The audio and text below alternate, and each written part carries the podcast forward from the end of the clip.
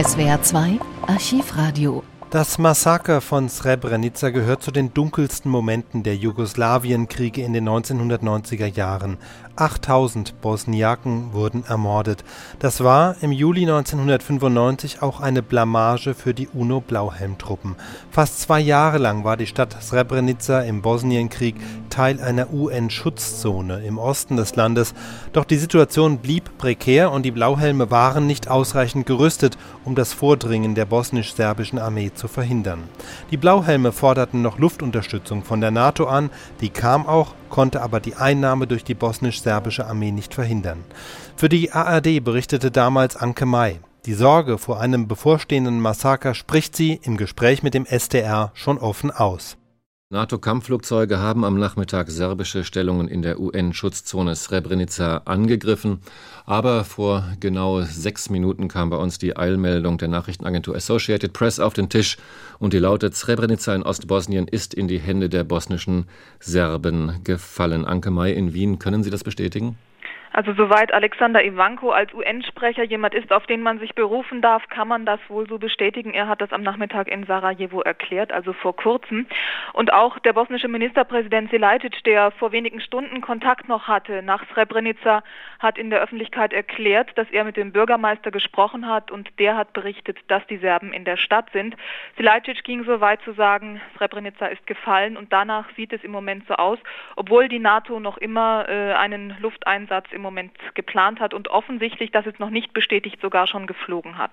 Ja, und einen Lufteinsatz hat es ja am Nachmittag schon gegeben. Ja, den hat es gegeben. Mehrere amerikanische Maschinen sind von dem Flugzeugträger Theodore Roosevelt in der Adria gestartet. Sie wurden angefordert von den niederländischen Blauhelmen, die bei Srebrenica stationiert sind, denn sie wurden direkt angegriffen von den bosnischen Serben. Und das ist ja so ein Fall, bei dem die UNO-Resolution erlaubt, dass NATO-Luftunterstützung angefordert wird. Und UN-Generalsekretär Boutros Ghali hat es unterstützt, der General, der Oberkommandierende in Bosnien, Janvier ebenfalls. Und daraufhin konnte die NATO also zum Einsatz kommen, hat serbische Panzer angegriffen, die nach Srebrenica rollten und offensichtlich einen Panzer zerstört. Die Flugzeuge sind wohlbehalten zurückgekehrt. Es gibt Gerüchte, dass ein UN-Soldat am Boden getroffen worden, verletzt worden sein soll. Das ist aber noch nicht bestätigt. Weiß man etwas, wie es denn in der Stadt selber aussieht. Kurz bevor die Meldung kam, dass Srebrenica gefallen sei, da hieß es, die Bevölkerung sei panikartig auf der Flucht. Ja, das muss sie wohl auch sein, weil man hört, dass die Kämpfe äh, weitergehen und vor allem, weil man hört, dass die serbische Infanterie, die bosnisch-serbische Infanterie weiter vorrückt, offensichtlich nicht beeindruckt ist von den NATO-Luftangriffen.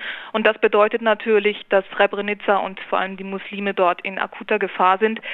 Die Muslime haben die ganze Zeit schon während der Offensive, die am Samstag begonnen hat, befürchtet, dass es ein Massaker geben könnte. Und im Moment sieht es danach aus, als würden die Serben jetzt die bosnischen Serben Rache nehmen. Nun sagen Sie, es sei möglicherweise noch ein weiterer NATO-Luftangriff geplant oder vielleicht sogar schon im Gange. Das kann man sich eigentlich gar nicht vorstellen, denn äh, das sind ja nicht nur die bosnischen Serben, die Truppen, sondern das sind ja auch noch äh, viele tausende Menschen in der Stadt. Ja, das ist eine unglaublich gefährliche Situation und man kann sich nur vorstellen, dass vielleicht der Nachschub der bosnischen Serben angegriffen wird. Denn selbst die Stadt kann man ja eigentlich gar nicht bombardieren, wenn man nicht das Leben auch von Muslimen und von UN-Blauhelmen riskieren will. Also es wird wohl so sein, dass in der Gegend, in der schon am Nachmittag der erste Luftschlag äh, begonnen hatte, jetzt wieder NATO-Flugzeuge zum Einsatz kommen, dass also im Norden Stellungen der bosnischen Serben vielleicht bombardiert werden, von denen heraus Nachschub in die Stadt geliefert werden könnte. Das wäre die einzige Möglichkeit. Aber gefährlich ist ein solcher Schlag auch, weil noch immer UN-Blauhelme in der Gewalt der bosnischen Serben gestorben sind, die 30 UN-Soldaten, die am Wochenende verschleppt worden sind. Ich habe vor kurzem mit Chris Gunnes, einem UN-Sprecher dort äh, in, in Zagreb gesprochen und er meinte, sie hätten keinerlei Kontakt zu diesen möglicherweise Geiseln, aber sie würden davon ausgehen, dass sie in Sicherheit sind. Woher er diese Gewissheit nimmt, weiß ich nicht. Tja, da müssen wir noch abwarten. Fazit zunächst, Srebrenica war einmal eine Schutzzone, so muss man es wohl sagen. Srebrenica ist gefallen. Soweit die aktuellen Informationen von Anke May.